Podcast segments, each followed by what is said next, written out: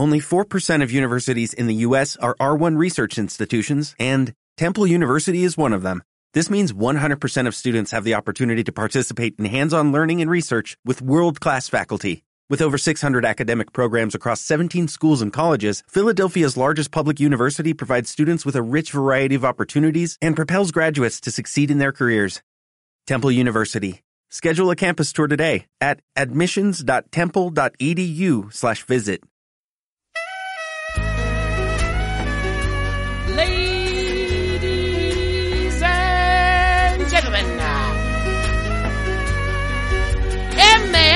Adictos.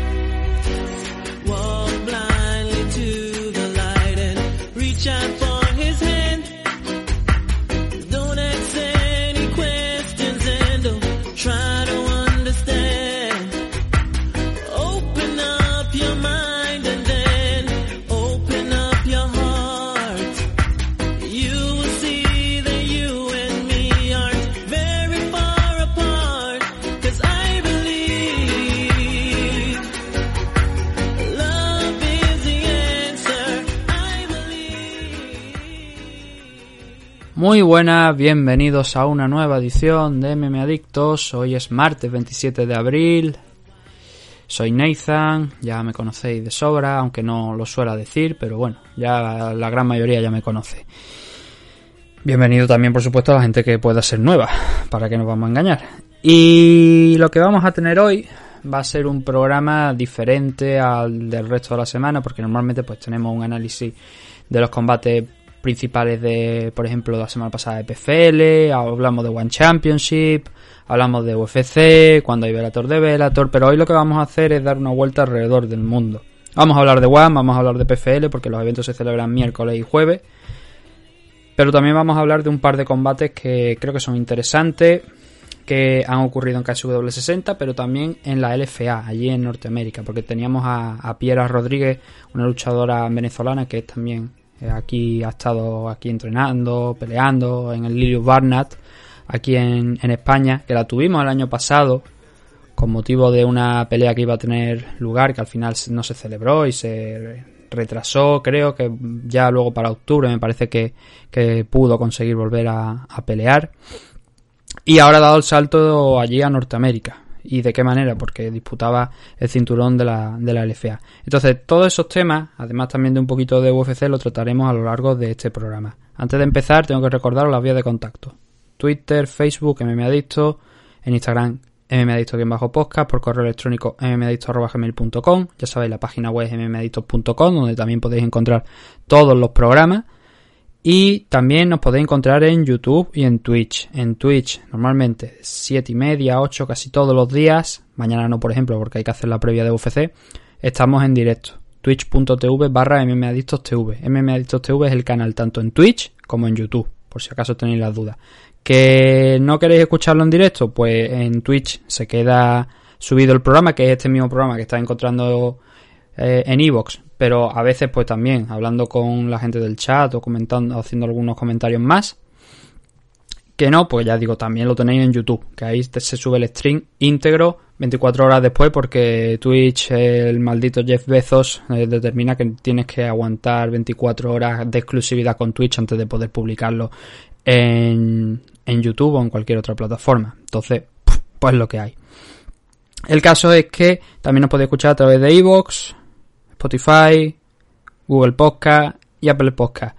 Y por un euro con 49 tendréis acceso también a esa previa de la que he hablado, pues es la manera de apoyarnos y también tener acceso a esa previa que se realiza el miércoles, que seguramente sale publicada el jueves.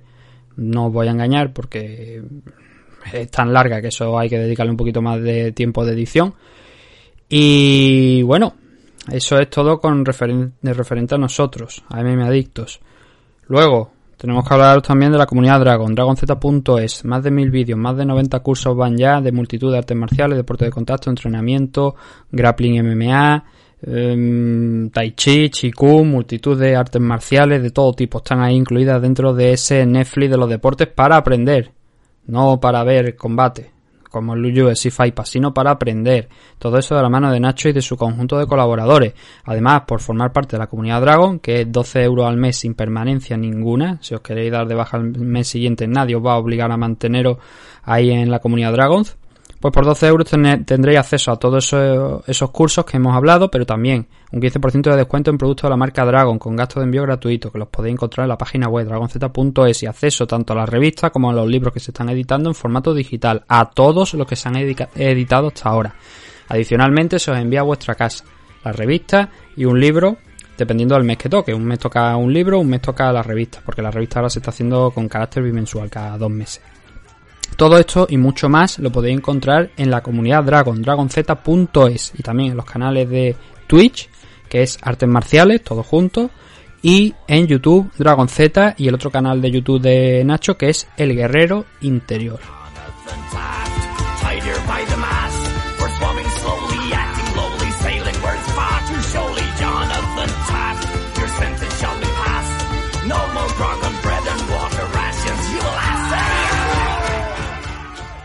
Vamos con el programa ya en sí.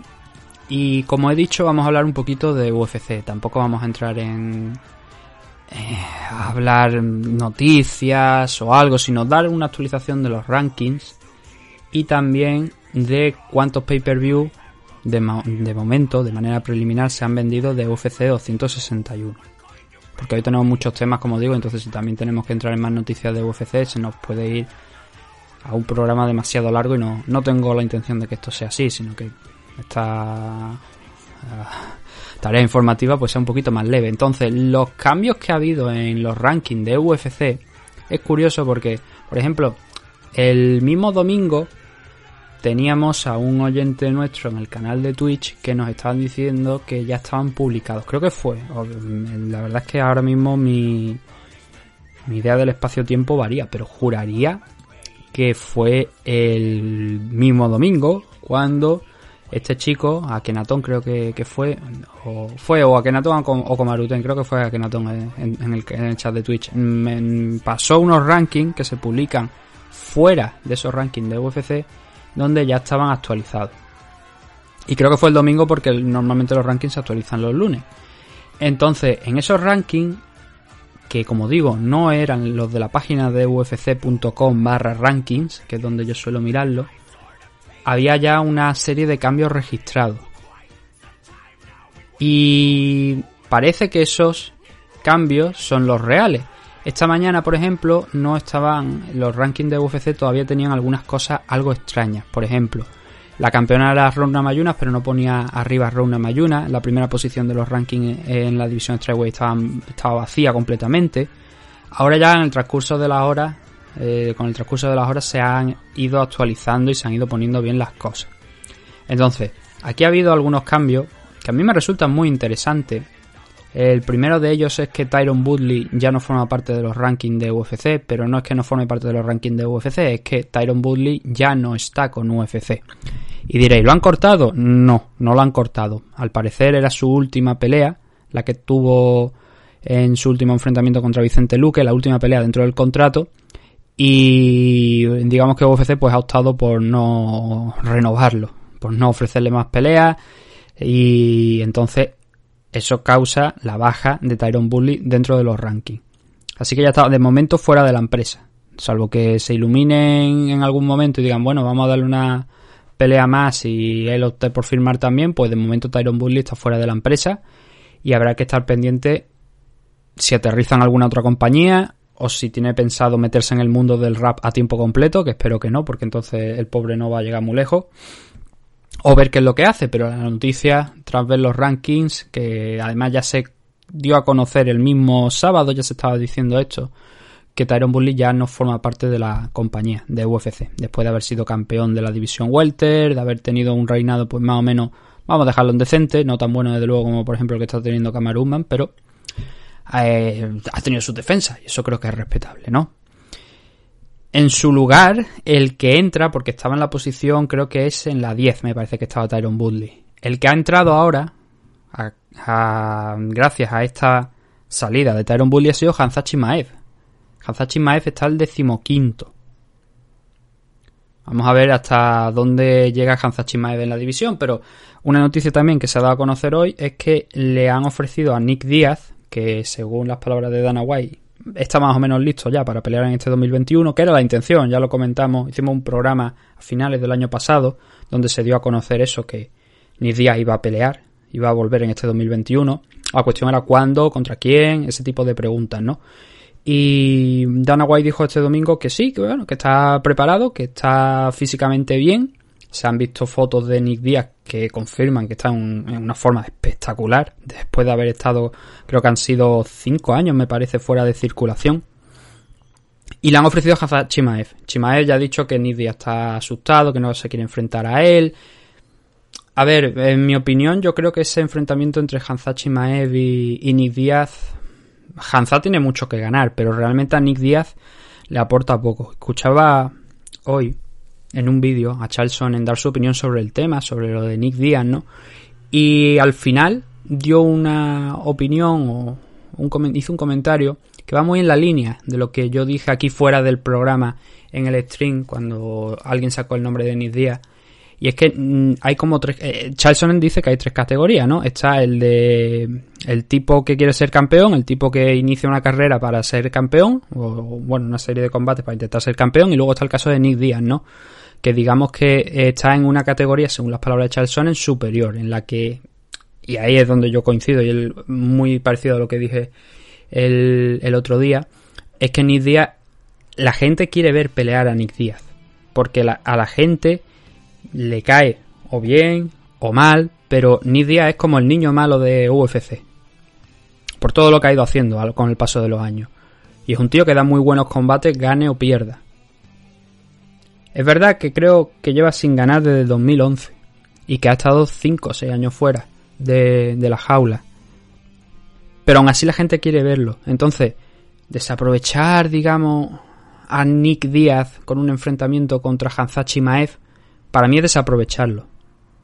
Al menos. Yo creo que una pelea mucho más interesante para aprovechar el regreso de Nick Díaz sería contra Jorge Masvidal. Por el Bad Motherfucker, por el cinturón, además este que tiene Jorge, ¿no? Ya que nos inventamos esa historia, ya que Jorge le ganó el cinturón a Nick Díaz en el combate que tuvieron, pues vamos a, darle esa oportunidad a Nick Díaz de volver, vengar la derrota de su hermano y hacerlo contra el que actualmente es el número 5 en los rankings. Porque de alguna manera, también es verdad que mientras sea un rival de calidad, la gente tampoco se va a quejar. Y creo que Hanzachi Mae tiene una calidad enorme, pero que no tiene la importancia de momento necesaria. Es un tío con un hype tremendo, es un tío que también hay que ver cómo vuelve, porque el COVID le afectó bastante cuando lo, cuando lo cogió. Entonces tendremos que ir viendo cómo evoluciona Chimaev, soltarlo directamente contra Nick Díaz, hombre, teniendo en cuenta que Nick Díaz está hace tiempo de baja, pues es interesante para Chimaev, pero creo que no para el negocio, creo que no para UFC.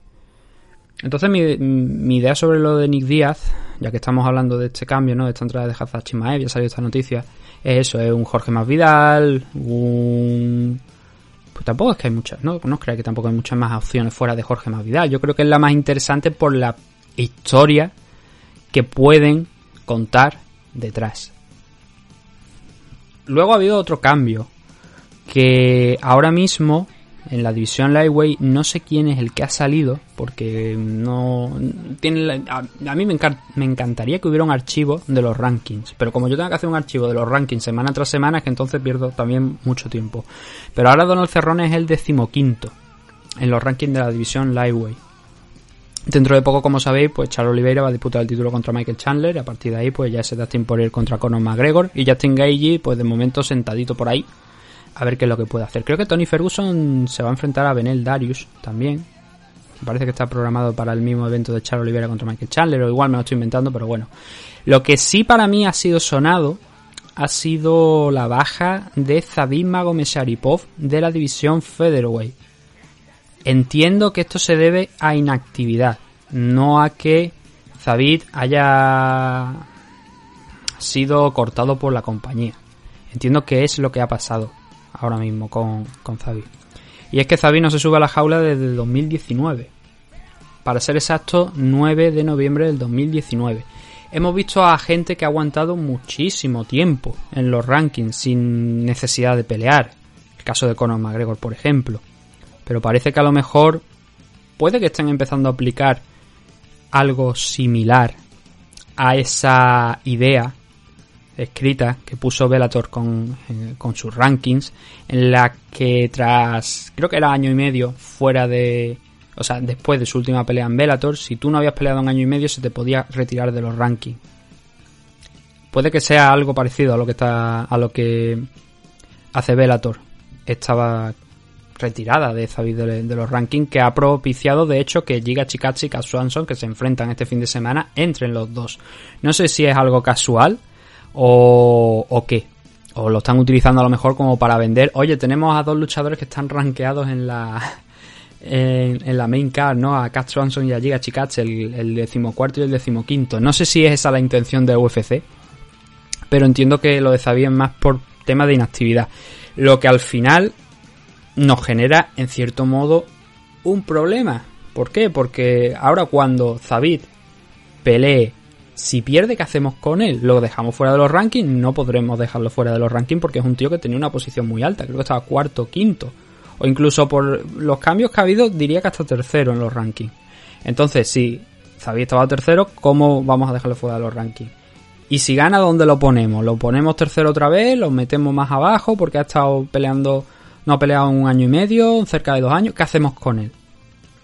Esa es la cuestión. Yo no lo hubiera retirado. Yo creo que David, salvo que haya problemas más serios que de momento no conocemos, deberían haberlo mantenido ahí. Pero me suena por otra parte, como digo, una excusa esa de que llega Chikachi y Swanson se enfrenten este fin de semana y estén los dos en el, en el, ranking. Me llama mucho la atención, por lo menos. No, no sé cómo, cómo interpretarlo, pero esa idea que he dicho me surge, me surge y, y queda ahí. Ha habido cambios en la división middleweight, ha habido algún cambio en la división welter, por ejemplo Jorge Masvidal ha pasado a la quinta posición desde la cuarta en la que estaba, ahora es para Stephen Thompson. Y por supuesto Weili Sam pues ahora es la primera en los rankings de la división Strikeway al perder el cinturón. Jessica Andrade sigue como primera en, en la división Flyway, supongo que no han querido hacer muchos cambios. Donde sí se ha visto alterado un poquito más es en, la, en el pound for pound eh, femenino. Porque ahí Rona Mayuna ahora en la tercera, Zan en la cuarta, Joan ha pasado a la quinta y Jessica Andrade ha caído a la sexta. Ha habido algunos cambios, lo que no cambia es que Amanda Nunes sigue como primera y Valentina Sechenko como segunda.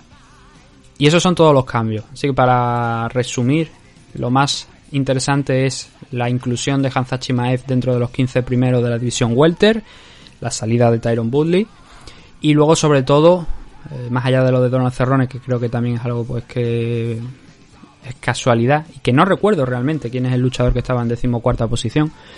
Pero sobre todo la eh, retirada de los rankings de Zabima Sharipov, del luchador ruso, un año y medio fuera de competición. Parece que eso puede ser el motivo por el que ha causado baja de este top 15 de la categoría.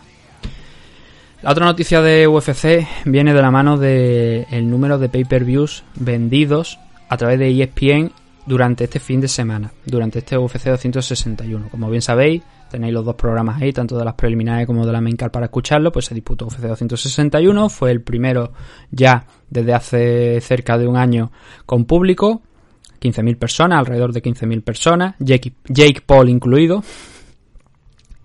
Y hubo pues eso, 13 combates y tal, tres combates por el título, bien sabido, ¿no? Valentina Sechenko eh, contra Jessica Andrade, Rauna Mayuna proclamándose campeona contra Willy y Kamaru Usman defendiendo el título contra Jorge Masvidal con un espectacular caos.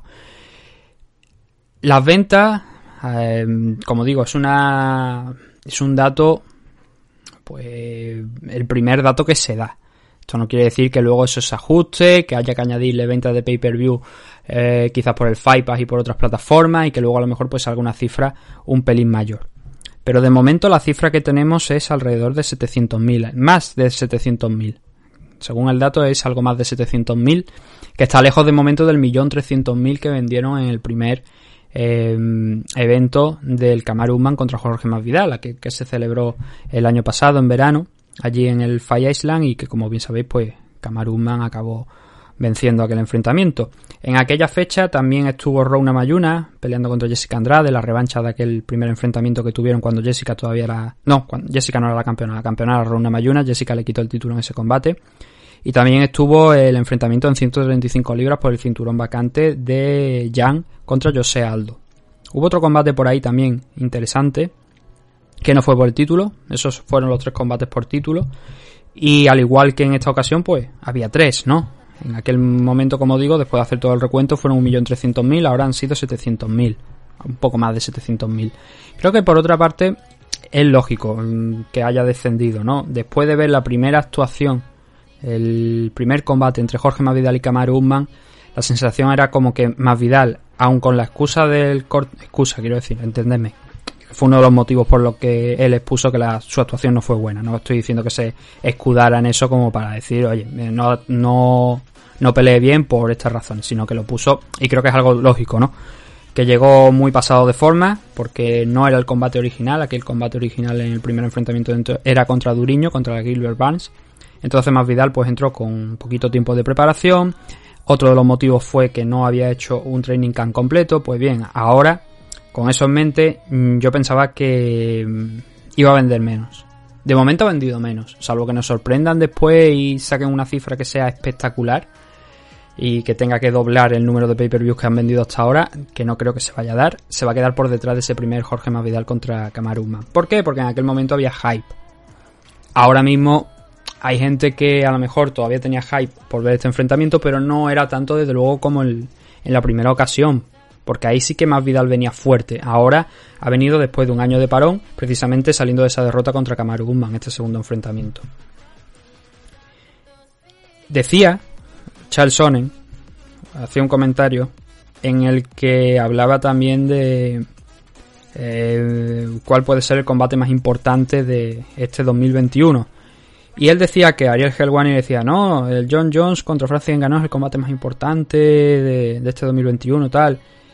Y Charles Sonnen dijo, mira Ariel, esto no es así, el combate más importante de este 2021, que no quiere decir que el John Jones contra Francia Ngannou no sea importante, pero el, que él considera que va a ser el combate más importante de este 2021 va a ser Kamaruman contra Colby Covington.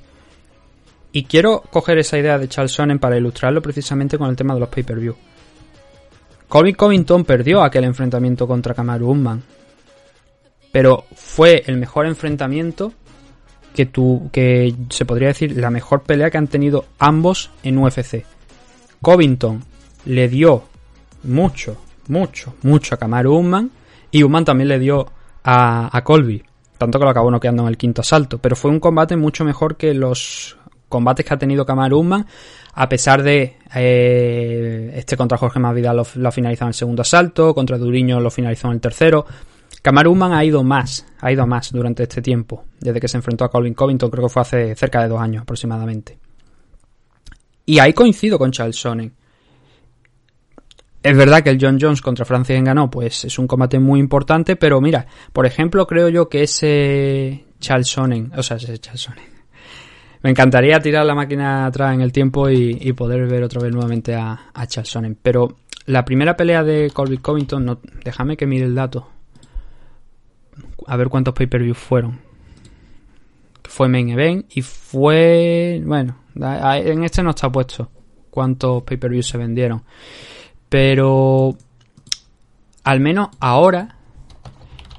Tienen la historia detrás. Y por lo que parece, los dos han mejorado. No sé cuáles eran las ventas de aquel UFC 245. Y lo estoy buscando por aquí, pero no aparece por ningún lado. Y es una pena, ¿no? Porque habría sido un dato importante tenerlo. Pero mi punto es, como ha dicho Charles Sonnen, si cogemos ahora de repente a Colby Covington y lo enfrentamos nuevamente contra Kamaru Usman, teniendo en cuenta que aquel combate fue muy bueno, yo creo que, por ejemplo, ese enfrentamiento vendería más de lo que ha vendido este Jorge Masvidal contra, contra Kamaru Usman. ¿Por qué? Porque esta pelea venía de una primera pelea muy mala por parte de Jorge Masvidal. Un nuevo enfrentamiento entre Unman contra Covington viene con varias peleas de por, medio de, uno y otro, pero además con aquello habiendo sido un gran combate y con mala sangre entre ambos, que eso siempre ayuda a elevar el número de, ventas de, de pay-per-view. Entonces creo que eso sería, vendería más que este, o debería vender a priori mucho más que este Unman contra Masvidal 2, porque hay una narrativa detrás, incluso se enfrentaron una vez en, en un casino que recuerdo aquella cena porque Colby pues estaba ahí, Kamaruman estaba con, con Alias de la CI y era realmente Alias de la CI el que estaba dando por culo, el que gritaba, el que insultaba, el que intentaba echarle mano a, a Colby y Kamaruman poniendo paz, ¿no? para que veamos la situación de lo energúmeno que puede llegar a ser Alias de la CI. Entonces han tenido ya varios incidentes y Colby también habla mucho. Jorge habla mucho, pero tampoco eh, es diferente, es diferente el nivel de trash talking, digamos, entre Covington y Jorge Masvidal. Yo creo que Covington es mucho más agresivo y, y, el combate fue mucho mejor. Entonces yo creo que eso vendería más, por ejemplo, que este evento de entre Jorge Masvidal y Kamaru Usman. Pero bueno, el dato está ahí. Han vendido alrededor de, por el momento, 700.000 pay-per-views. Seguramente cae alguno más. Y ya no es que caiga alguno más. Es que, como digo, cuando añadan las los otros resultados de ya de ventas de pay-per-view por internet y tal. Y un dato importante. A mí lo que me gustaría conocer más allá de los esos 700.000 que han vendido y tal y cual y luego lo que se le sume, me gustaría saber la cifra de suscriptores en China para ver la pelea de Wei Zhang porque salió una noticia el año pasado que decía, bueno, eh, los derechos los tenía una plataforma que creo que pagó en torno a 50 millones de dólares aproximadamente. lo que se dijo es que realmente eran 7 millones por año o 7 millones para todo el 2020. Hay dos, hay dos cifras. Uno decían 50 millones por 5 años, otro decían 7 millones por el 2020 entero. El caso es que esta plataforma consiguió, con la pelea de Weili San contra Johanna, alcanzar una cifra de, creo que eran 53 millones de suscriptores nuevos gracias a esa pelea lo que supone muchísimo dinero. De hecho, UFC para este año quería renegociar ese contrato porque ya cumplía, dejaba de estar en vigor y lo que querían era eh, pedir, creo que eran 100 millones, me parece que querían doblar el, el dato de lo que pedían. Y hombre, teniendo en cuenta que habían vendido 50, bueno, no habían vendido, sino que habían experimentado una subida de 53 millones con la pelea de, entre Weili San y Johanna, claro, es entendible que UFC quiera vender los derechos por un precio mayor. Es totalmente normal.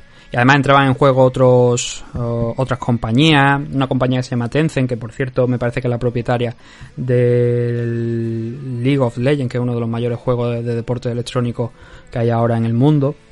O sea que ahí se mueve dinero, se está moviendo mucho dinero. Ese es el dato que realmente a mí me interesa, ver cómo, a pesar de la derrota, cómo han ido las cosas para Willy San allí. Y ese, esa es la idea, esas son las noticias que tenemos eh, sobre UFC, así que vamos a pasar ahora a otra cosita.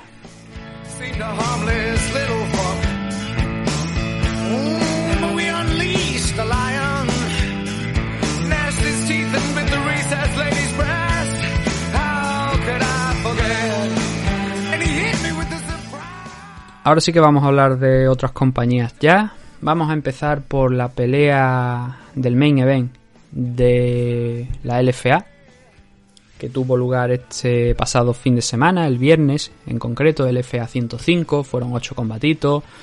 Pero a, a, nosotros el que más nos interesa es el main event, porque estuvo el cinturón de la división de 115 libras en juego. El cinturón estaba vacante, no había campeona en esa categoría de peso. Y, la pelea la disputaron Svelana Gotsky, una luchadora ucraniana con un 13-4 de récord en el momento de, de subirse a la jaula. Y también Piera Rodríguez, Piera la Fiera Rodríguez, luchadora venezolana que tuvimos el año pasado aquí en, en el programa, la estuvimos entrevistando antes de, de, la pandemia.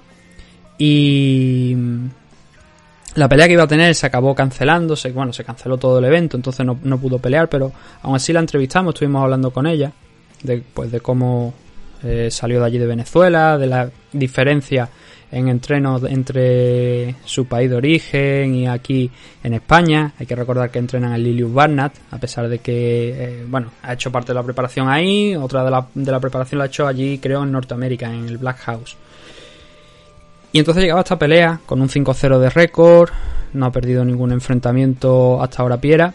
Buena gente, porque la, entrevista que, que, le hicimos pues fue buena, la verdad es que yo, eh, claro, teniendo en cuenta que el tener una luchadora de fuera y que te pueda decir el contraste entre Venezuela y lo que ha hecho aquí, a pesar de que ella me parece que estuvo entrenando por, si no recuerdo mal, eh, creo que estuvo entrenando fuera, porque ella estuvo peleando en Panamá. Entonces entiendo que, eh, ya no recuerdo la entrevista por completo, pero en esa línea creo que, que se movía eh, Piera. Entonces la pelea se fue a- al quinto asalto, pero la consiguió, se la consiguió llevar Piera Rodríguez y de alguna manera a, a Dios doy gracias de que esta pelea acabara antes de los 25 minutos y no fuera decisión, porque fue un combate extraño, que yo tenía la sensación que Piera estaba ganando, pero nunca se sabe, nunca lo puede dejar en manos de los jueces y era un combate bastante cerrado, yo creo que por lo menos dos asaltos claros para, para Piera. Vamos a hablar un poquito de cómo de cómo va el enfrentamiento y así vemos eso, ¿no? Lo que sin saber la, puntuación porque realmente no sé si por ahí estarán la- las puntuaciones del combate, pero por lo menos mis sensaciones.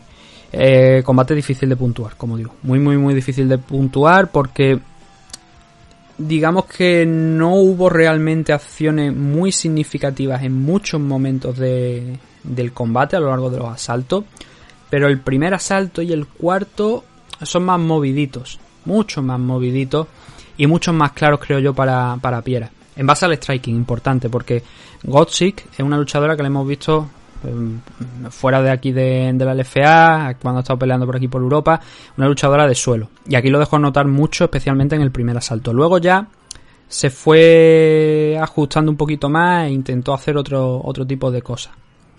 Afrontar la pelea de otra manera. Una luchadora, por cierto, Gotzi, que tiene derrotas contra Weili Zhang, contra Elena Chinikova, que las vemos ahora a Weili Zhang en UFC, a Elena Chinikova la hemos visto por Bellator.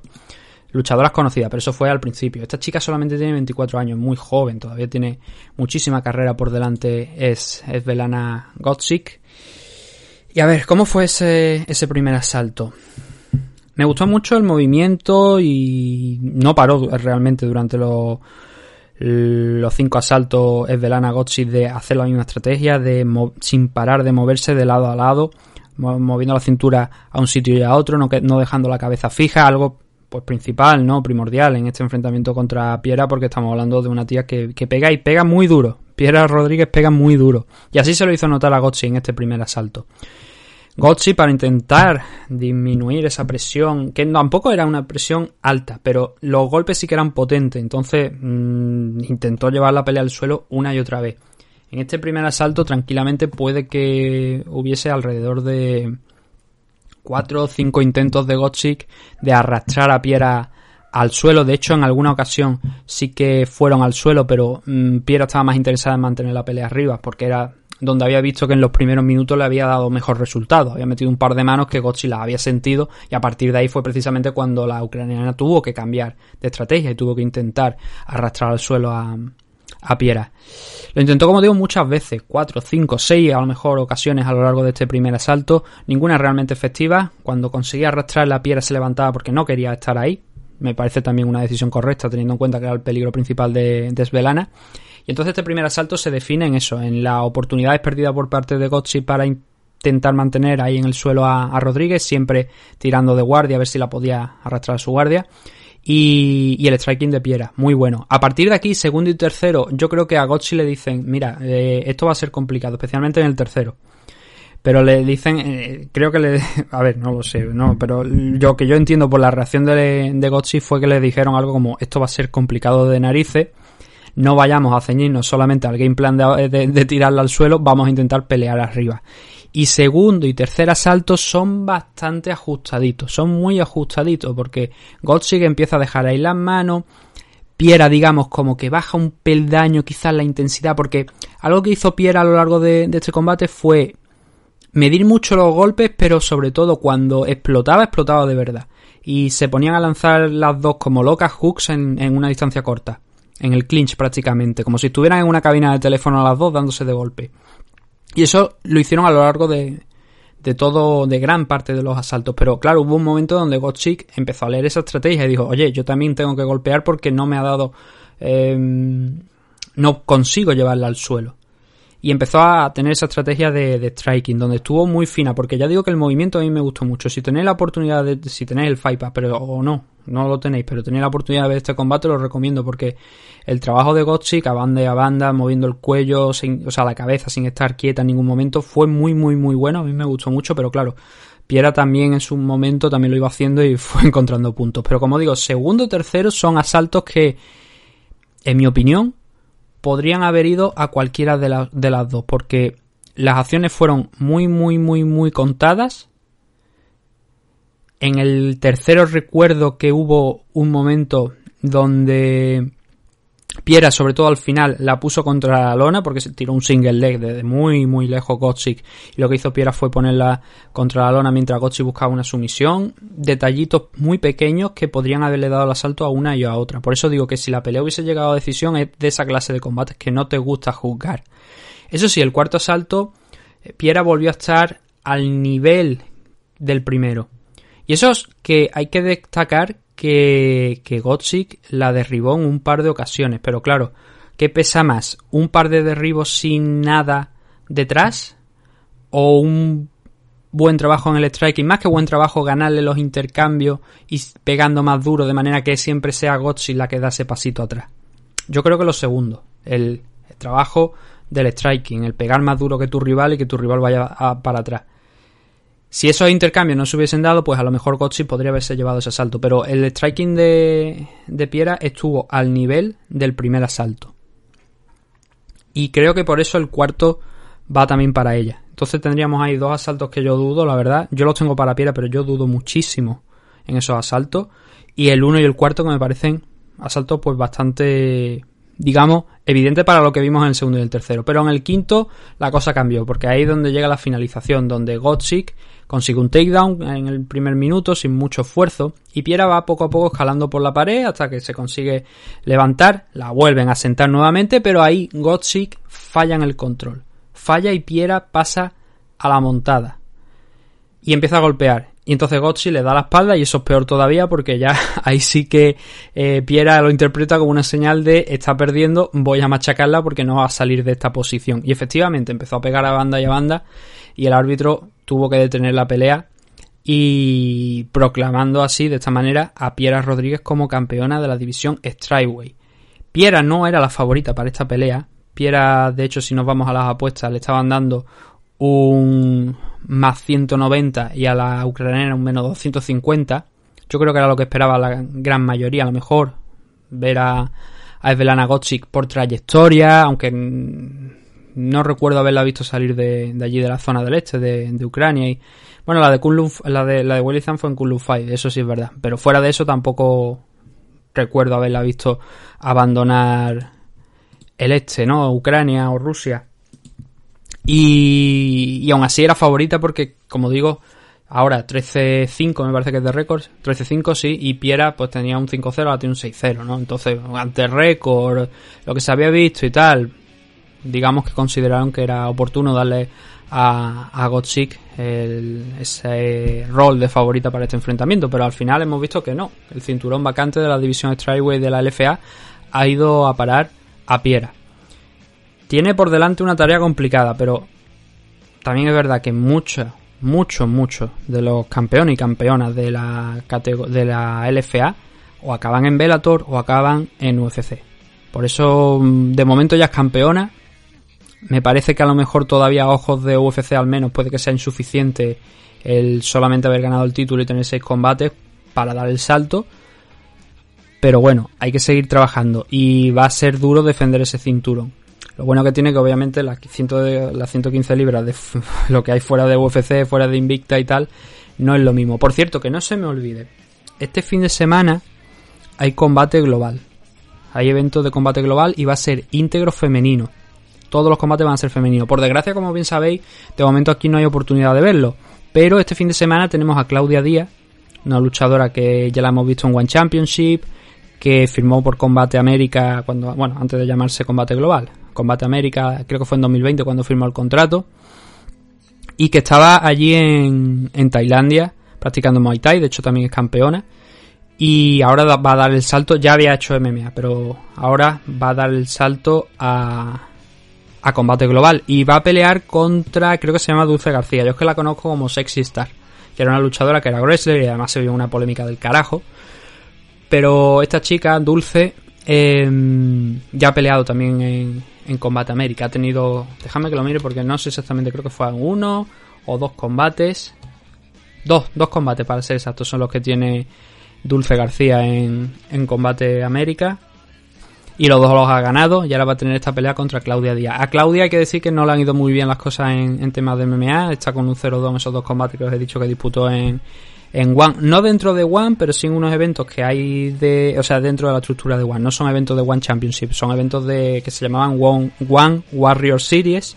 Y peleó en dos ocasiones en esos eventos. Creo que todavía se pueden encontrar por, por internet. En la página de... En el perfil de de One Championship en YouTube. Fue una lástima porque recuerdo el segundo, el segundo los enfrentamientos le partieron la nariz cuando no le estaba yendo del todo mal, pero claro, con la nariz rota y sangrando de una manera espectacular no podía seguir peleando. Entonces está con un 0-2 de récord, Dulce García está con un 2-0, pero bueno, eso va a ser el main event de la noche de combate global. Entonces hay que tenerlo en cuenta porque hay que estar pendiente del resultado ya que tenemos ahí una luchadora española en este, en este evento. Pero bueno, lo dicho, victoria para Piera, para Piera la Fiera, campeona de las 115 libras de la LFA, el primer combate realmente que tenía la compañía, que es quizá a lo mejor lo más llamativo.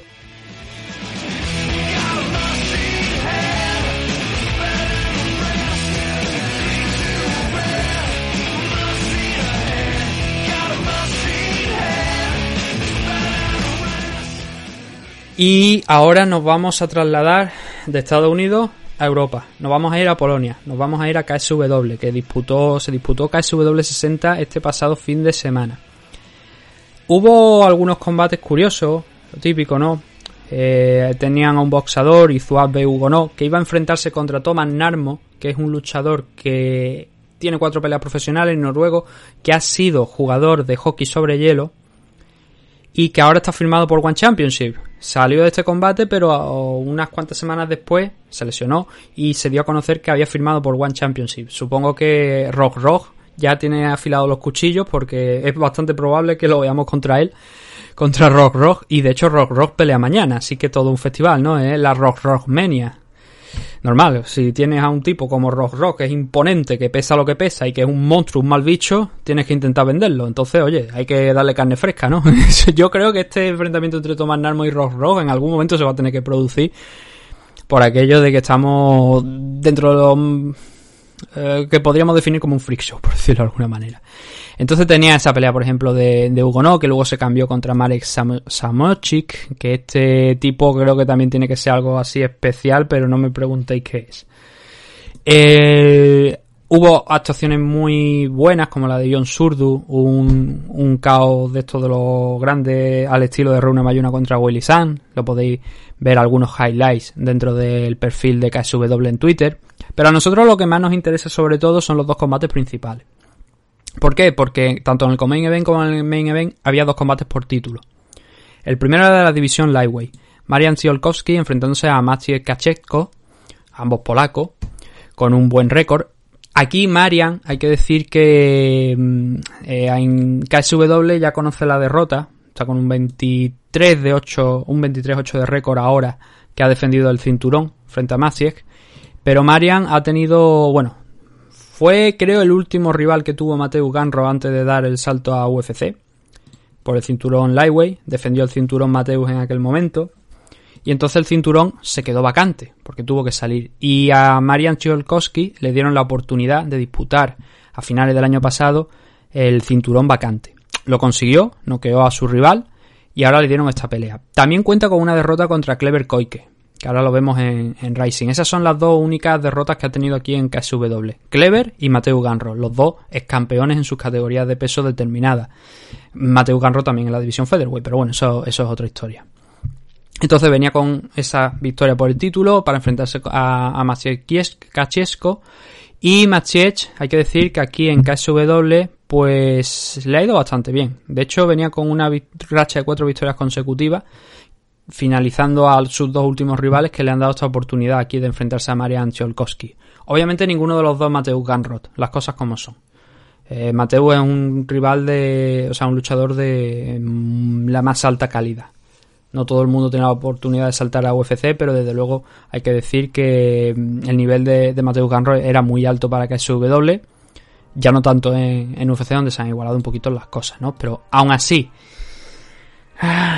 este combate, como digo, se resuelve en favor de, de Marian en el segundo asalto por un Real Naked Choke. Hasta ese momento hay que decir que el primer asalto fue, digamos, bastante malo. Bastante malo porque ese primer asalto hay muchos luchadores, lo explico muchas veces, que tienen la, la manía, por así decirlo, de medirse demasiado, de estudiar al rival, de ver por dónde van a salir. Entonces, conforme van pasando los minutos, si no haces determinadas cosas, pues mm, no vas a ganar ese asalto. Sin embargo, Marian sí que encontró alguna contra en algún punto a lo largo de ese asalto para ganar, pero ya digo que mm, casi todo ese primer asalto se resume en low kicks, low kicks, low kicks, Marian Ziolkowski controlando el centro y como digo cazando en algún momento en alguna contra en concreto a, a que de hecho le costó mantenerse después de esa, de esa derecha de, de Marian en pie, se tambaleó un poquito pero mantuvo la verticalidad y Marian tampoco decidió dar un pasito adelante para ver si podía hacer más daño ahí. Pero eso, un asalto bastante malo por eso, porque la mayor parte del asalto fueron dos luchadores que estaban estudiándose. Así que para mí, debido a contra, ese golpe que le lanzó Marian Cholkowski y a controlar el centro y tal y cual, fue un 19, pero bueno, por suerte hay que decir que no influyó mucho ese eh, el tema de la decisión, porque al final fue una sumisión lo que decantó el combate a favor del campeón. Aquí en este asalto ocurren dos knockdowns. El primero cuando llevamos dos minutos apenas de, del asalto. Hay que decir que Maciez de alguna manera dio la vuelta a la tortilla. Fue el que consiguió coger el centro en el primer. en los primeros minutos.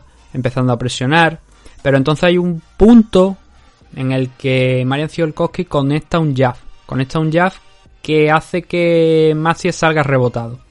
Y que a partir de ese momento empieza a retroceder. Claro, si tú has estado avanzando hasta ese punto, te meten ese golpe a la contra y tú empiezas a retroceder, no de una manera descarada, pero sí que cedes el centro, ahí pasa algo. Y de hecho es que no tardó más que unos segundos en volver a conectar una derecha a la contra Marian a la, eh, cuando lanzó una, una low key.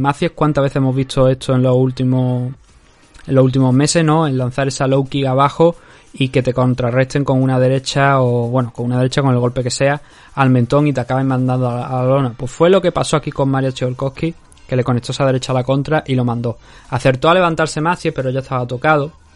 Aún así, nuevamente, algo que le vimos en ese primer salto que lo he comentado a Marian es que no dio ese pasito adelante intentando noquearlo, sino que fue paciente y de alguna manera eso permitió a Maciek entrar. De hecho, hubo una muy buena combinación de Maciek en, en, el minuto posterior que no puso en problemas a Marian, pero oye, hizo pensar, aquí está este chico, ha vuelto, ¿no?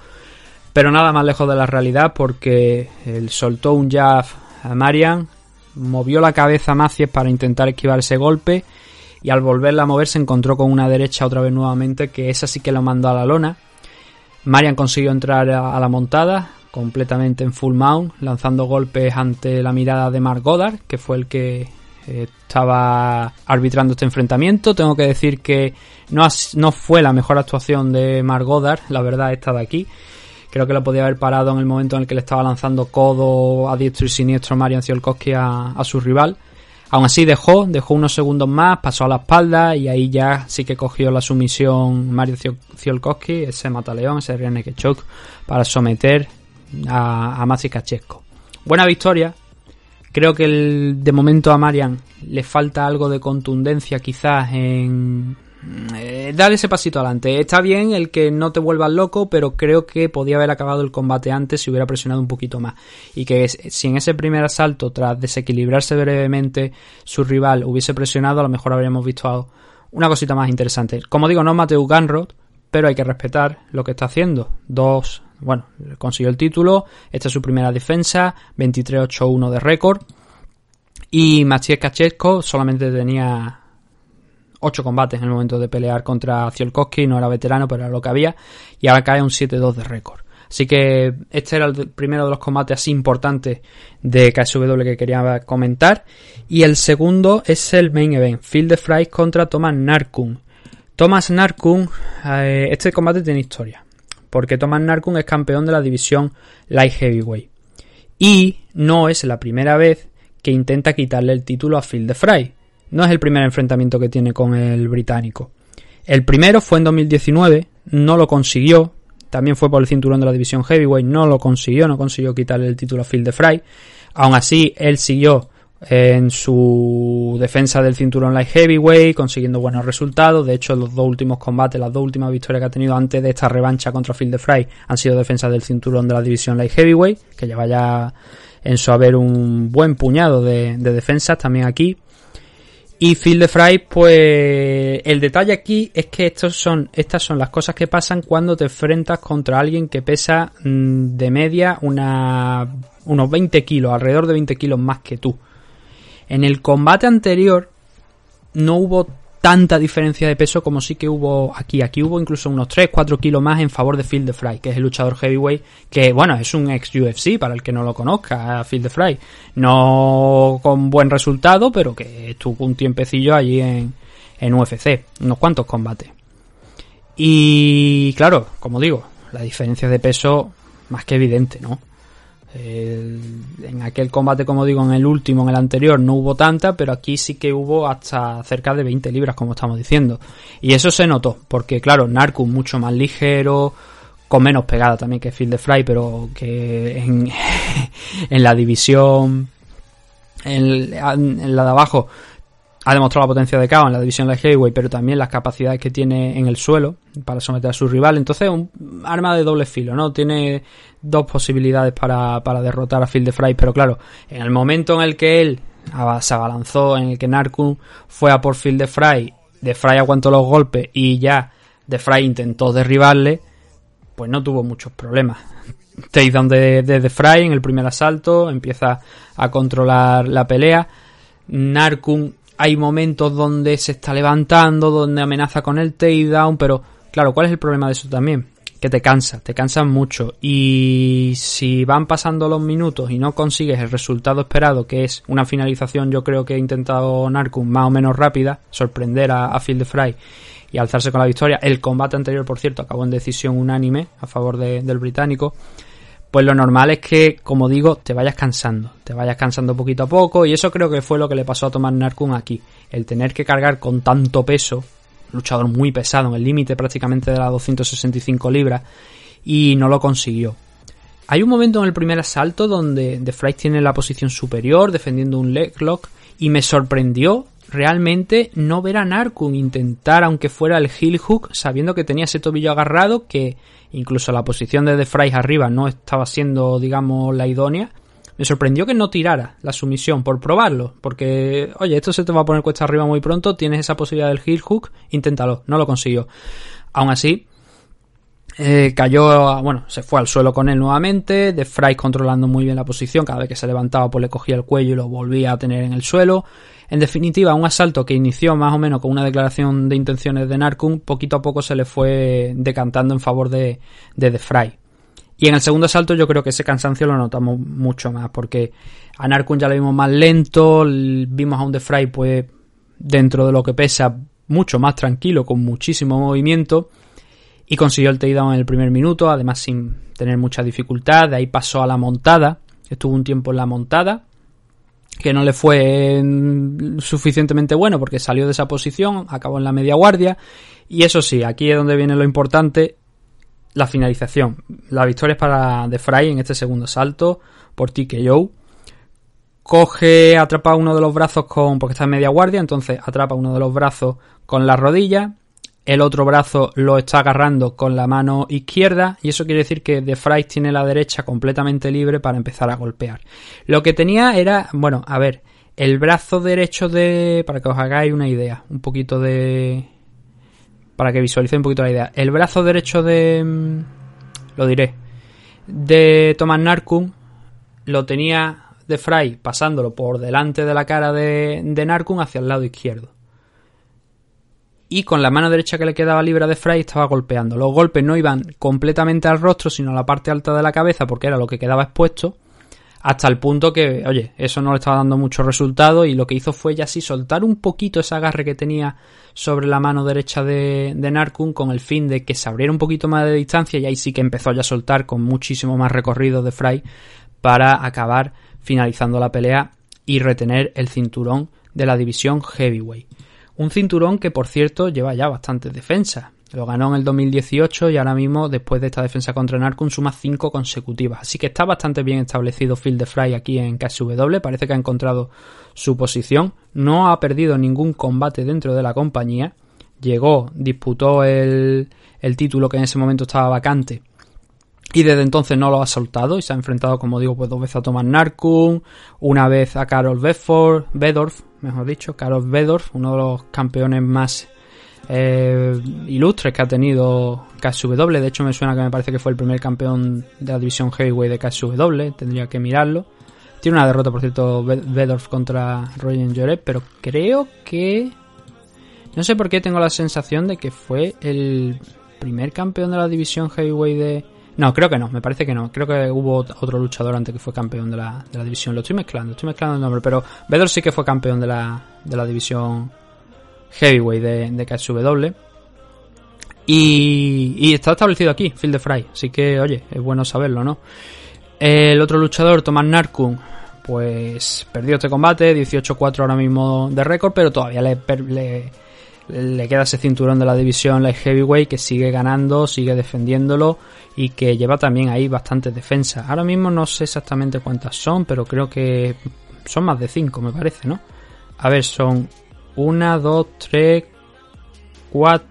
No, no, 5, son 5, sí, porque hubo un momento donde empezó a subir de peso, yo creo también, para ir enfocando aquí qué es lo que iba a hacer. También algunos combates que no fueron por el cinturón, porque fueron en un catchway, dos que tuvo contra Mame Halidov.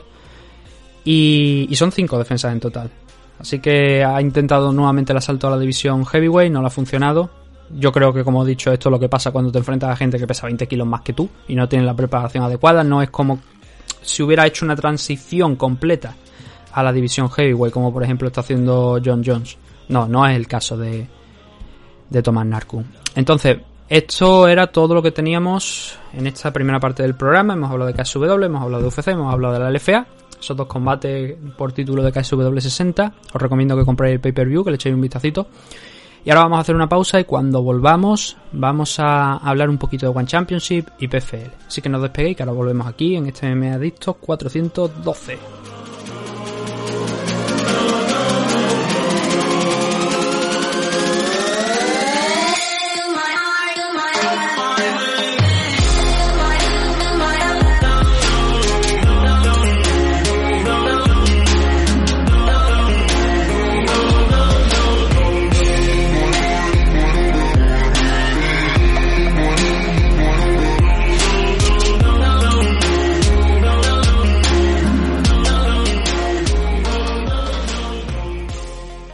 Los Caballeros de Oak es un equipo deportivo especializado en la práctica de las artes marciales mixtas, el jiu-jitsu brasileño y la modalidad de grappling.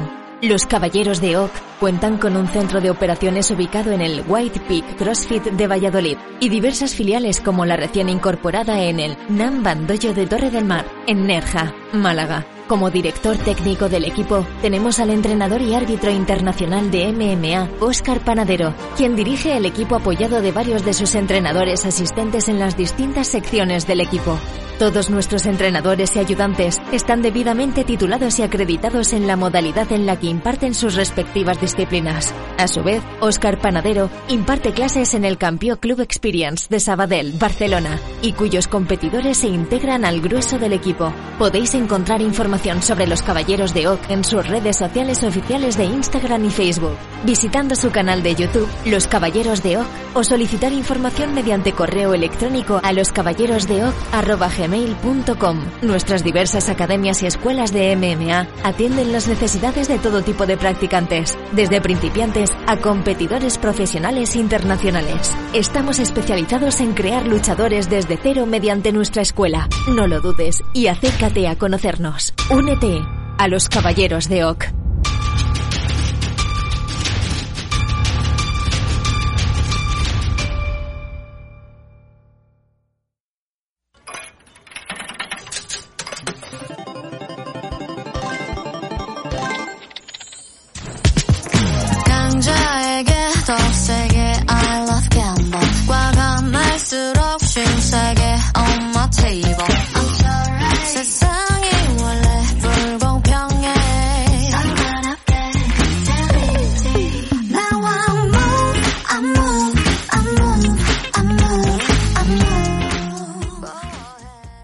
Estamos de regreso ya en esta segunda parte del programa. Vamos a hacerlo un poquito más rápido de lo que a mí me habría gustado porque nos hemos comido cerca de una hora entre KSW, UFC y, lo de la LFA, la pelea de, de Piera. Pero creo que eran cositas interesantes, ¿no? El dedicarle unos cuantos minutos a otras compañías que no sean UFC, Bellator o como vamos a hacer ahora One Championship y PFL. A ver, ¿qué es lo que tenemos por aquí en... Vamos a empezar por One, que va a disputar el evento, se va a celebrar el evento, bueno, cuestión de horas, porque realmente en TNT se va a ver con un retraso de, de unas cuantas horas, ¿no? Eh, va a estar grabado, eso sí, pero se va a disputar mañana mismo. Este no es, no tiene mucho retraso a la hora de grabarlo. En el main event de esta pelea, de, o sea, de este, de este evento de One on TNT 4 que va a cerrar la racha de eventos de One Championship, esta primera en TNT. Ya lo siguiente, si no cambia mucho la cosa, va a ser un evento el 28 de mayo, pero este mes ha estado dedicado íntegramente allí a, hacer eventos que se han retransmitido en Norteamérica a través de- del canal TNT. Es un buen fin de fiesta. Este evento a mí me gusta bastante porque tiene peleas muy interesantes, algunas de primer nivel, otras no tanto. Pero mira, tenemos a, la hermana de Sage Norcas, a Colby Norcas, peleando aquí contra Courtney Martin. Una Courtney Martin que este combate es el combate de, de, o sea, de salto profesional. La luchadora australiana va a debutar aquí profesionalmente frente a Colby Norcas. Pero también es verdad que Colby solamente tiene dos peleas. Una la peleó en la, la LFA, la perdió. Otra la, la hizo aquí en One Championship y aquí sí que ganó. Entonces está 1-1 de récord frente al 8-1, si todo va bien, o sea, si las cifras son correctas, de Courtney Martin. Que lo, como digo, lo ha conseguido fuera de. en el circuito amateur. O siendo combates, pues a priori, como digo, amateur. Va a debutar aquí contra Colby Norcat. Hay combates más interesantes, por supuesto. El siguiente es un Jakey Buntan frente a Katerina Bandarieva, que es un combate de Muay Thai, pero lo que nos interesa a nosotros son MMA, son enfrentamientos de MMA. Y el primero, el siguiente que nos encontramos es el de Shin Aoki contra Edward Folayan. Que por cierto, este combate está dentro de la car preliminar. Fijaos cómo son las cosas, hemos hablado ya en la primera parte del programa de Rock Rock. Y es que Rock Rock va a volver a pelear aquí. En el plazo de un mes, pues se ha ventilado a este hombre, a este kickboxer que le pusieron, a Patrick Smith, y ahora va por su siguiente víctima. Pero fijaos la importancia que está poniendo eh, One Championship sobre Omar Kane, que es el nombre de Rock Rock, que ha mandado un Shinyaoki contra Edward Folayan a la car, a la car preliminar. Este, esta pelea de Shinyaoki no iba a ser contra Folayan, iba a ser contra Sage Norcat. Pero Norcat pilló el COVID, tuvo que salirse y pusieron a Edward Folayan, lo cual yo considero que es algo mejor. Y que no es el primer enfrentamiento que tienen Shin y Edward Folayan. De hecho, ahora mismo están 1-1 de récord. Y todos los enfrentamientos que han tenido hasta ahora, todos han sido con el título de la división Lightweight en juego. Todos. Y ahora están 1-1 de récord, como digo. Así que este combate tiene esa historia adicional de ver quién acaba saliendo vencedor de esas tres peleas que han tenido. Bueno, el primero, a ver, el primero tengo que decir que figura aquí como la división Lightweight y puede que fuera el cinturón de la división Featherweight realmente, pero no recuerdo si Aoki, a ver, Aoki ha, Aoki ha ido peleando la división Featherweight, eso es una, una realidad que también ha estado en la división, como también subió de peso para enfrentarse a Ben Askren. Pero no recuerdo ahora mismo si el primer combate fue. El segundo sí, el segundo fue en la división Lightweight y además fue un evento que creo que se celebró en, en Japón, que fue aquel evento que, que se hizo, el primer gran evento de, de One Championship en Japón. Y ese fue sí o sí por la división Lightweight. El anterior es el que yo tengo mis dudas de si fue en la división Feather. Y eso es lo que estoy intentando mirar, pero tampoco me voy a entretener mucho porque si no nos podemos tirar aquí demasiado tiempo y no, no es plan. Entonces, quedas con esa idea que siempre ha habido un cinturón en juego. Tendría que haber comprobado este dato de antes, pero bueno. Aquí no hay cinturón en juego en esta tercera pelea, pero sigue enfrentándose Shin Aoki, un magnífico grappler histórico, contra Edward Folayan. Pongamos el caso además también que, por ejemplo, Shinya Aoki ya ha disputado un combate, fue un combate contra Ed- no, fueron dos combates contra Eddie Álvarez también. Fueron dos combates contra Eddie Álvarez. Es que este hombre, o sea, Shinya Aoki se ha pegado contra todo el mundo. Se ha pegado contra Gilbert Melendez, se ha peleado, se ha peleado contra Eddie Álvarez. Entonces ya uno dice, bueno, vamos a ver cuáles son los combates y tal y cual. contra Eddie Álvarez también peleó dos veces. Ganó una y perdió otra. Está en la misma situación en la que está con... Ahora con Eddie Folayan. Con, con Edward Folayan. Entonces, si Edward pierde, si Shinya Aoki gana, Eddie Álvarez está en estacar también. Podríamos ver un tercer enfrentamiento también entre ambos. Creo que sería una cosa interesante, aunque se produzca bastante años después. Pero que sería bastante interesante. El caso es que ese Siniaoki contra Edward Folayan, como estoy diciendo, es el que cierra la car preliminar. El siguiente enfrentamiento es el de Rock Rock frente a Kirill Grishenko. El pobre Kirill Grishenko, pues los que van a morir te saludan, poco más el hombre. Supongo que Rock Rock eh, volverá a hacer de la suya, volverá a arrasar con, con otro luchador, o por lo menos lo intentará. A lo mejor Kirill Grishenko nos sorprende, ¿no? Pero en principio, visto lo que hizo con otro kickboxer y tal y cual, pues es probable que el pobre de Kirill Grishenko vaya a experimentar la misma suerte, ¿no? Que otros rivales que han tenido hasta este entonces que enfrentarse contra un Mark Kane en su carrera. Ese es el combate que abre la main car. La Rock Rockmania está ahí, está sin ataduras ninguna.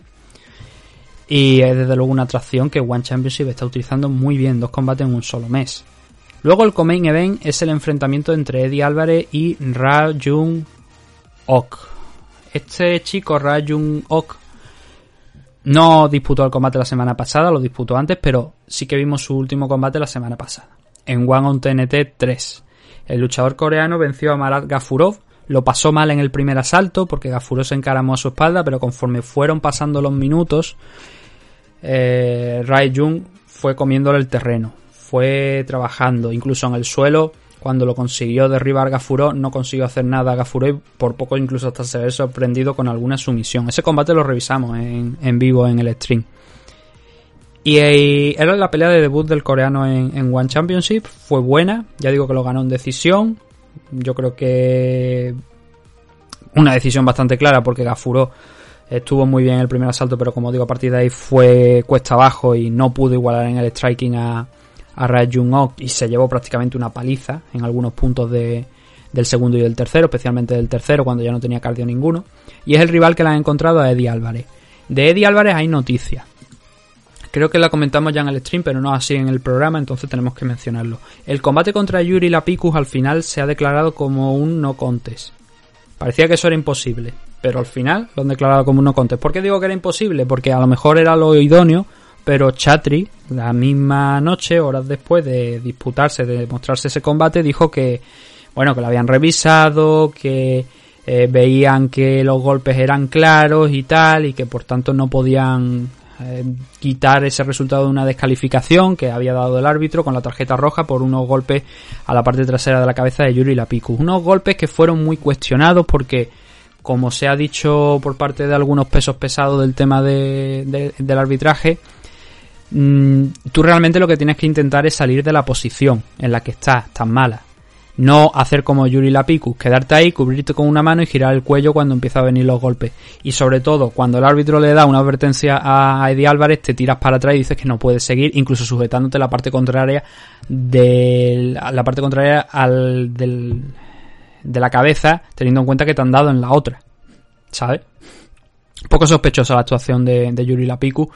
Pero claro, a Eddie Álvarez le dieron descalificación y ayer mismo creo que fue se dio a conocer que le han pasado un no contest, que habían revisado el combate 15 expertos independientes, que estarán por ver si eso existen, o es una excusa de, de Chatri para decir, oye, tenemos que darle la victoria a Eddie Álvarez, pero de todas formas este combate entre Eddie Álvarez y el ganador del Gafurov contra Ock ya estaba programado desde hace un tiempo, desde hace una semana, ya se dijo que iba a pelear, entonces estábamos pendientes de quién ganaba esa pelea de Gafurov y, y para saber quién iba a ser el, el rival de, de Eddie Álvarez. Entonces tenemos a un tipo que el coreano, de momento lo que se ha visto es que es un striker, que en el suelo pues se mueve de cierta manera, pues de manera convincente. Y eh, Eddie Álvarez, que es un poco de todo, ¿no? tiene un gran boxeo, pero también le hemos visto que, por ejemplo, contra Yuri Lapicus, que precisamente es un luchador que va bien en el suelo, no se amilanó, sino que fue a por él, fue a intentar trabajar en el suelo. Así que puede ser un combate bonito. Yo creo que Eddie Álvarez, desde luego, está muchos peldaños por encima de- del luchador coreano, pero también ninguno de nosotros creo que, ha- que habríamos apostado en su momento por Timofey Natsukin en el primer combate que tuvo Eddie Álvarez en One Championship y acabó siendo noqueado. Entonces, tenemos que ir siempre con, con ese cuidado, ¿no? De, por ejemplo, también venimos de una semana en la que Anthony Pettis ha sido derrotado por Clay Collar, un ex UFC que se pasó al mundo del boxeo, que se ha vuelto a pasar a las MMA y que le dio un auténtico repaso en el striking. Entonces, nunca se puede vender eh, la piel del oso antes de, cazarlo y mm, es favorito Eddie Álvarez, pero con reserva. A mí me gustaría mucho, como digo, ver ese Shinny Aoki contra Eddie Álvarez 3, a ver si se dan los resultados adecuados en este evento y podemos disfrutar de, de esa pelea dentro de un tiempo.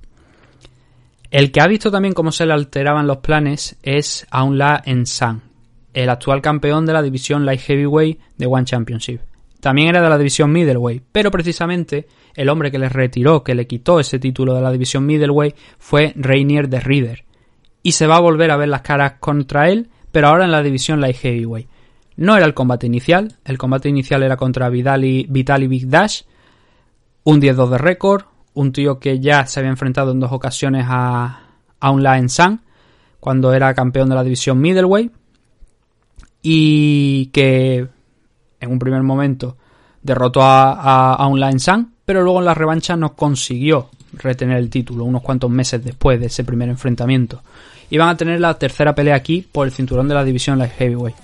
No es posible porque, como digo, Big Dash ha dado positivo por coronavirus y The Reader ha entrado en cuestión de una semana. Una semana es lo que va a tener de preparación, un poquito más si acaso, para esta pelea contra Aunla San. El premio grande, el premio es quitarle el cinturón a, de la división Light Heavyweight también a Aunla San y ir con los dos cinturones habiéndoselo quitado al mismo campeón. Crear historia, ¿no? Renier de Reader sometió a, a Ensan eh, el año pasado por ese cinturón de la división Middleweight y ahora viene a por este de las 205 libras, que bueno, 205 libras es realmente el límite, creo que está establecido en, me parece que son 220 o 230, creo que es la división Light Heavyweight de, de, de One Championship. Es un tío con un arsenal de sumisiones muy amplio, fue de hecho lo que, como he dicho, consiguió hacer contra Online Sun. Y veremos cómo se resuelve este enfrentamiento. Va a ser el segundo entre ambos. Aunla San hay que decir que es un luchador del Sanford, entrena en Estados Unidos, a pesar de ser birmano, de ser de, de allí de, Birmania, con toda la que se está liando allí ahora. Pero recuerdo que una vez montaron allí un, un evento en Myanmar y bueno, la bienvenida que le dieron al campeón fue brutal. Fue brutal. Es una auténtica leyenda allí en, en Myanmar. Y no es para menos, porque este hombre antes de perder contra The Reader el título llevaba, pues eso, había, era campeón de las dos categorías. Incluso Brandon Vera bajó a ver si podía conseguir el, título y acabó perdiéndolo también. O sea, acabó perdiendo aquel enfrentamiento contra Online Sun. Entonces, oye, todo le venía bien hasta enfrentarse contra The Reader. ¿Podrá The Reader hacer nuevamente la machada? ¿Podrá volver a derrotar a, a Online Sun? Pues eso es algo que veremos mañana. Mañana por la noche, a través de YouTube, si lo queréis ver, porque se va a retransmitir a través de YouTube en abierto gratuitamente, como se viene haciendo tradicionalmente los eventos de One Championship, a no ser que estéis en suelo norteamericano, que como ya digo, tocará verlo a través de TNT. El jueves hablaremos de, por lo menos, bueno, yo creo que hablaremos de todo un poquito así por encima, porque hay cuatro combates que son importantes, esos cuatro últimos de los que hemos hablado, pero también podemos echarle un vistazo a la actuación de Colby Norcat, a ver cómo le ha ido a la, a la hermana de Sage.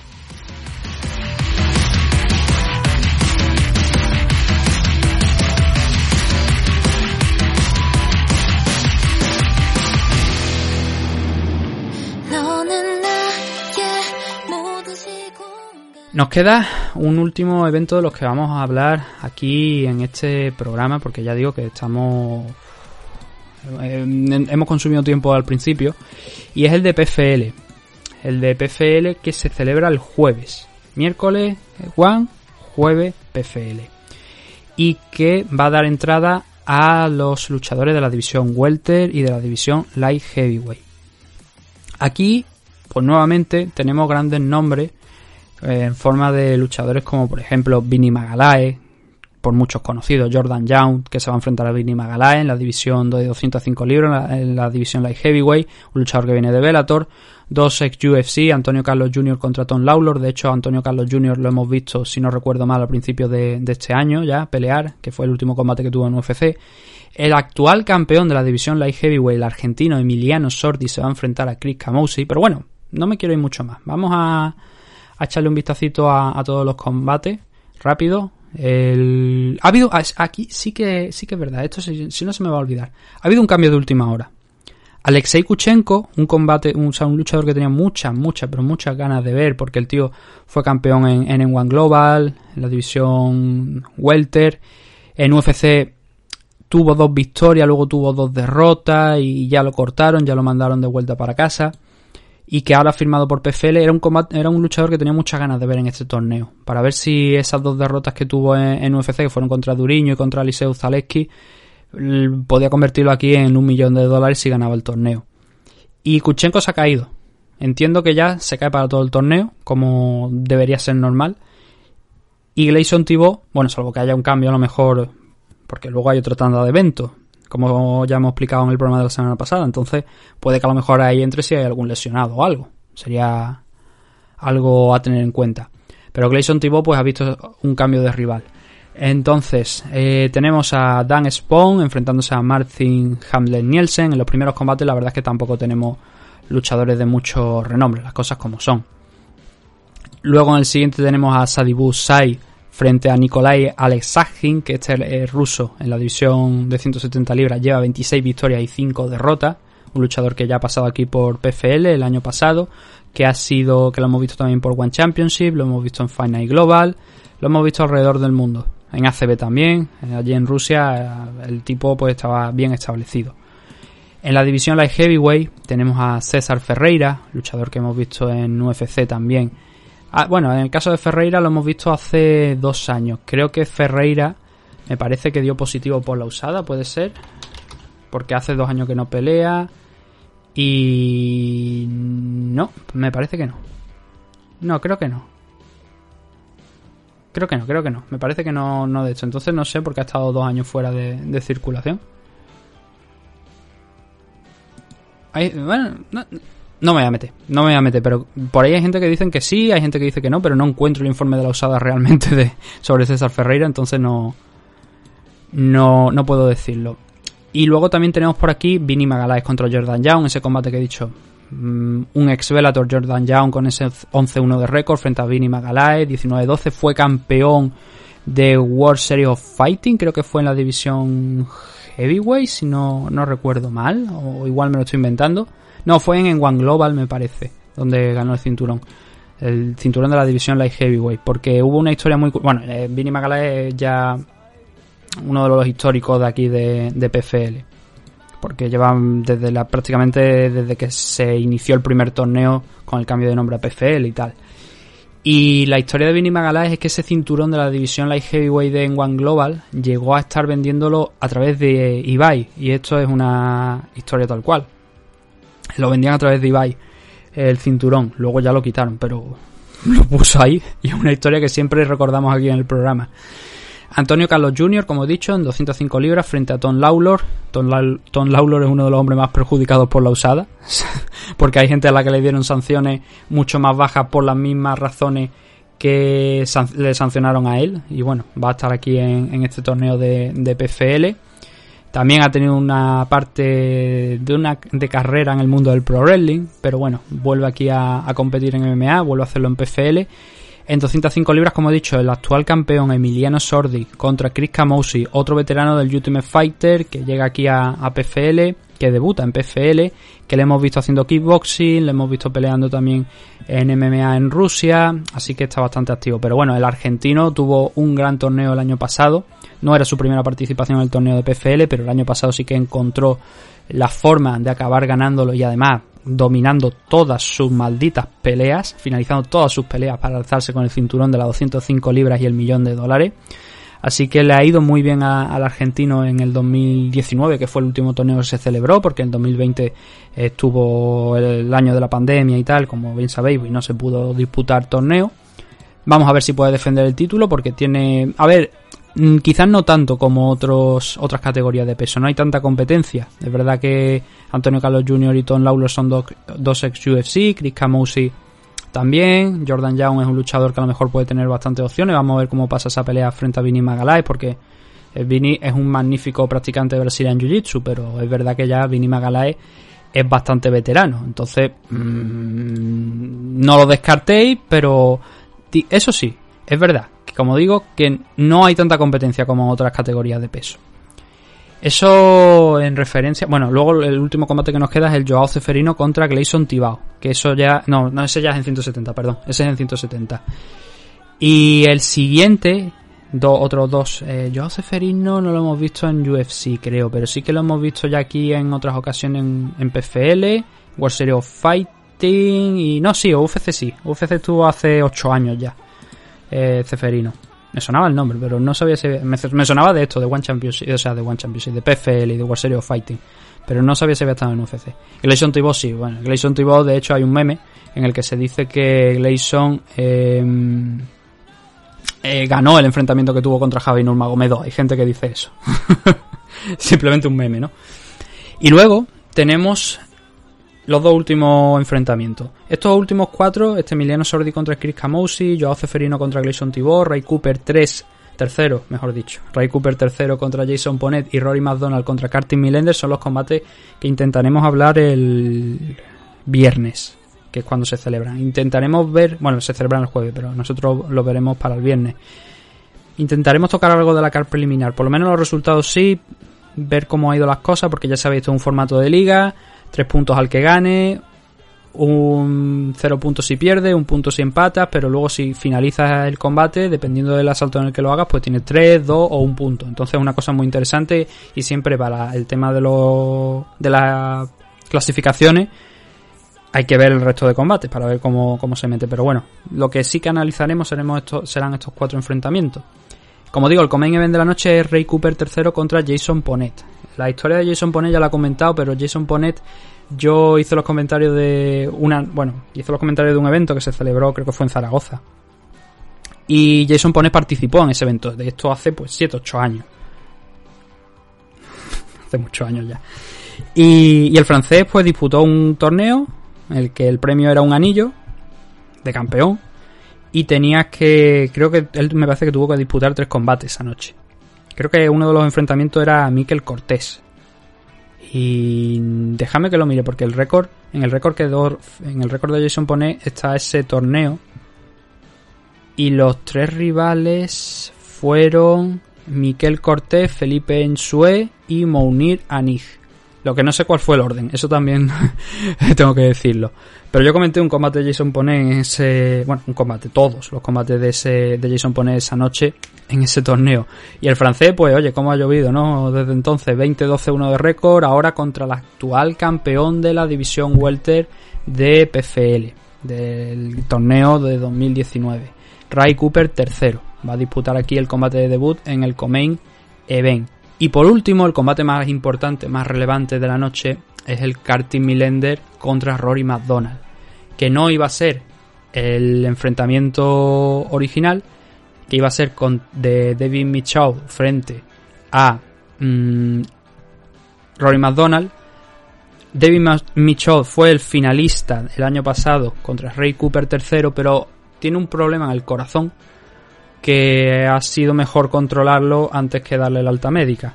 Por eso no vamos a ver a, a David aquí en este torneo. Es una pena porque es el subcampeón del año pasado, como digo, y habría sido muy interesante verlo aquí contra Rory McDonald. Pero al menos tenemos este enfrentamiento de dos ex UFC. Rory McDonald también campeón cuando salió de, de UFC rumbo a Bellator. Ganador del torneo de la división. No, no, miento. No fue ganador del torneo de la división Welter. El campeón fue Douglas Lima.